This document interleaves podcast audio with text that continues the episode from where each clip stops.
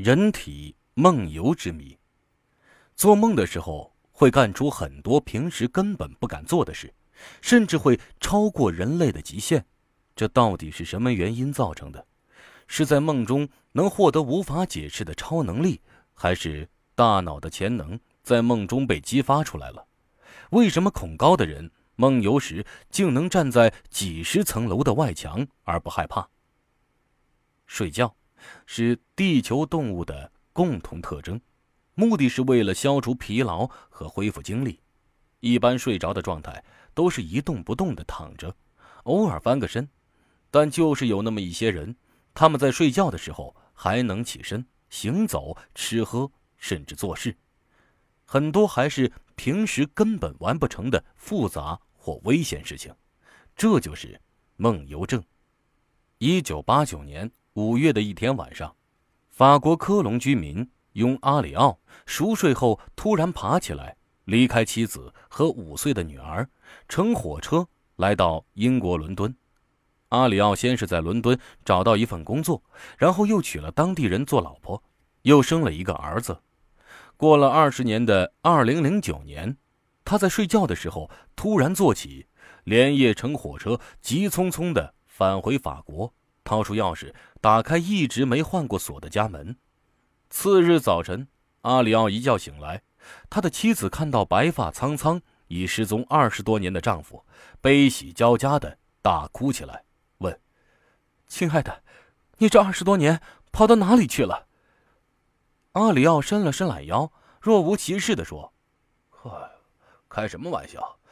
昨天晚上我不是睡得好好的吗？什么时候跑出去了？”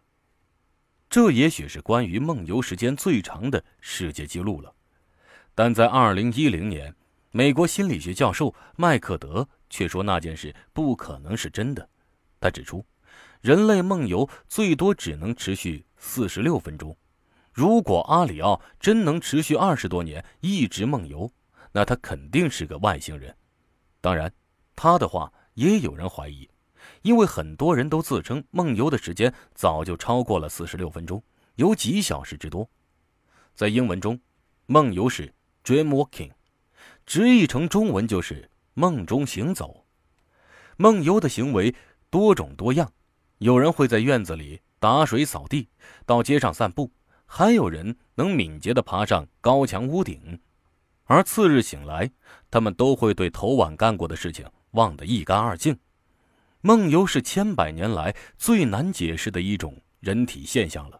医学专家们普遍认为，梦游是一种神经系统疾病，大多数病因都源于儿童时代。很多人梦游的内容都是儿童时代的所见所闻，或者是得不到的东西。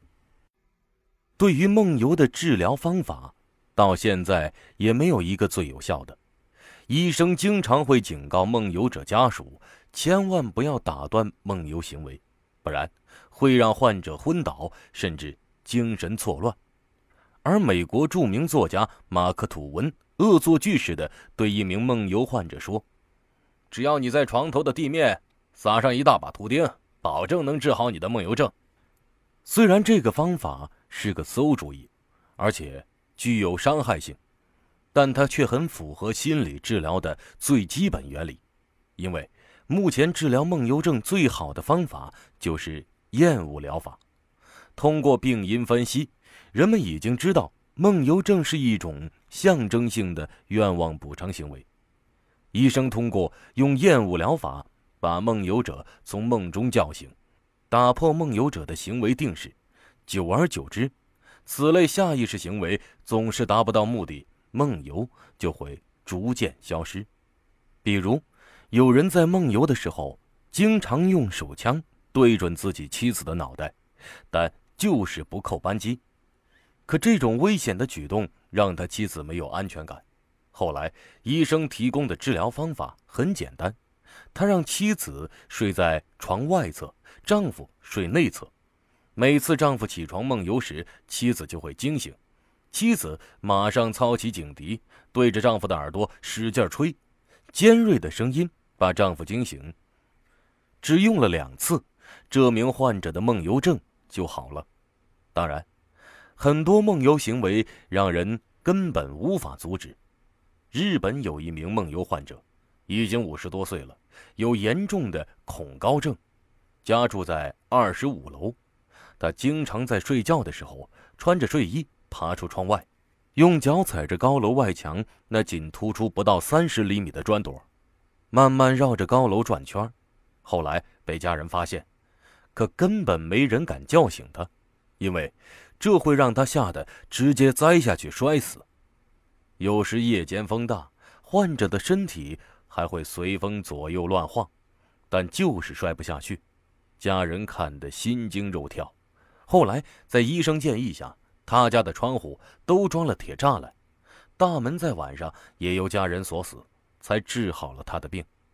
二零零七年六月，居住在美国布鲁斯普林斯市的女子安娜赖安，平时吃的并不多。但却患上了暴食症，体重超过了一百公斤。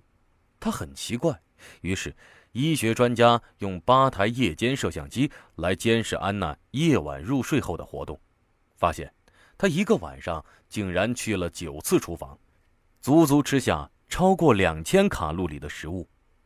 经睡眠专家斯科特·艾维洛夫医生确诊，安娜得的是梦游暴食症。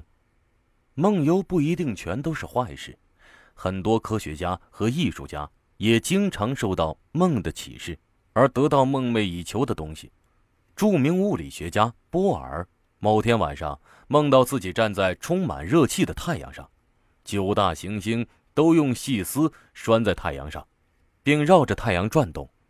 波尔醒来后，立刻联想到了原子模型的实质，原子核就像。太阳固定在中心，而电子则像行星那样绕着原子转动，著名的原子模型结构产生了。英国北威尔士的一名四十岁男子哈德文在朋友家过夜时，他朋友的母亲深夜起来，发现哈德文竟然在他家的厨房墙壁上作画，母亲朋友很不高兴。第二天，哈德文的朋友却发现这幅画极为漂亮。可据他所了解，哈德文根本不会画画。从那开始，哈德文就经常性的在睡觉时爬起来梦游绘画，而且每幅作品都充满艺术灵感，看上去很棒。后来，哈德文被称为“梦游毕加索”。现在，他每幅画作的价格已高达五千英镑。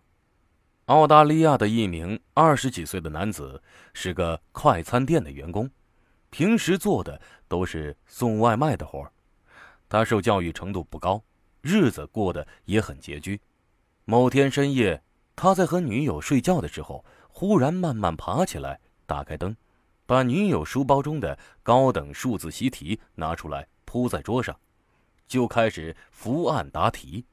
他的女友醒过来，看到男友的行为，感到很奇怪，又很可笑。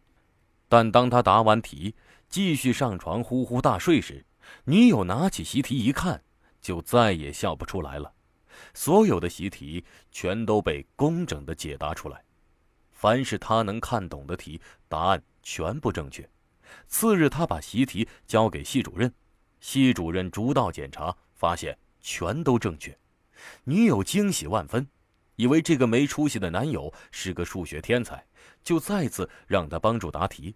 可他完全看不懂这些题，从那以后，他也再也没有梦中答过题。这些现象让医学家们十分费解，他们只能解释为梦游中的人暂时激发了大脑的潜能，比如数学、绘画等方面的才华。在一些戏剧小说中，也有很多关于梦游者的形象。莎士比亚著名戏剧《麦克白》中的麦克白夫人。就是例子，他白天深藏背叛行为，而晚上在睡梦中却供认一切罪行。贝里尼在歌剧《梦游女》中的主角也是，他在睡眠中经常做出无辜行为，却遭受了各种白眼。梦游到底算醒着还是睡觉做梦呢？这个在医学中一直没有定论，很多人倾向于睡着，但科学家发现。梦游的时候，通常都不是在眼球快速转动时。另外，人在梦游时经常会做出人意料的事，因此很多人以梦游为名行凶甚至杀人。在美国，有一名男子扎了妻子四十四刀，后来以梦游为自己辩护，但最后法院还是判他入狱。而美国很多州的法律都有明确规定。梦游者仍然要为自己梦游时的行为负全责，就与喝酒时一样。人什么时候才能把梦游激发人潜能用于所有人呢？让我们拭目以待。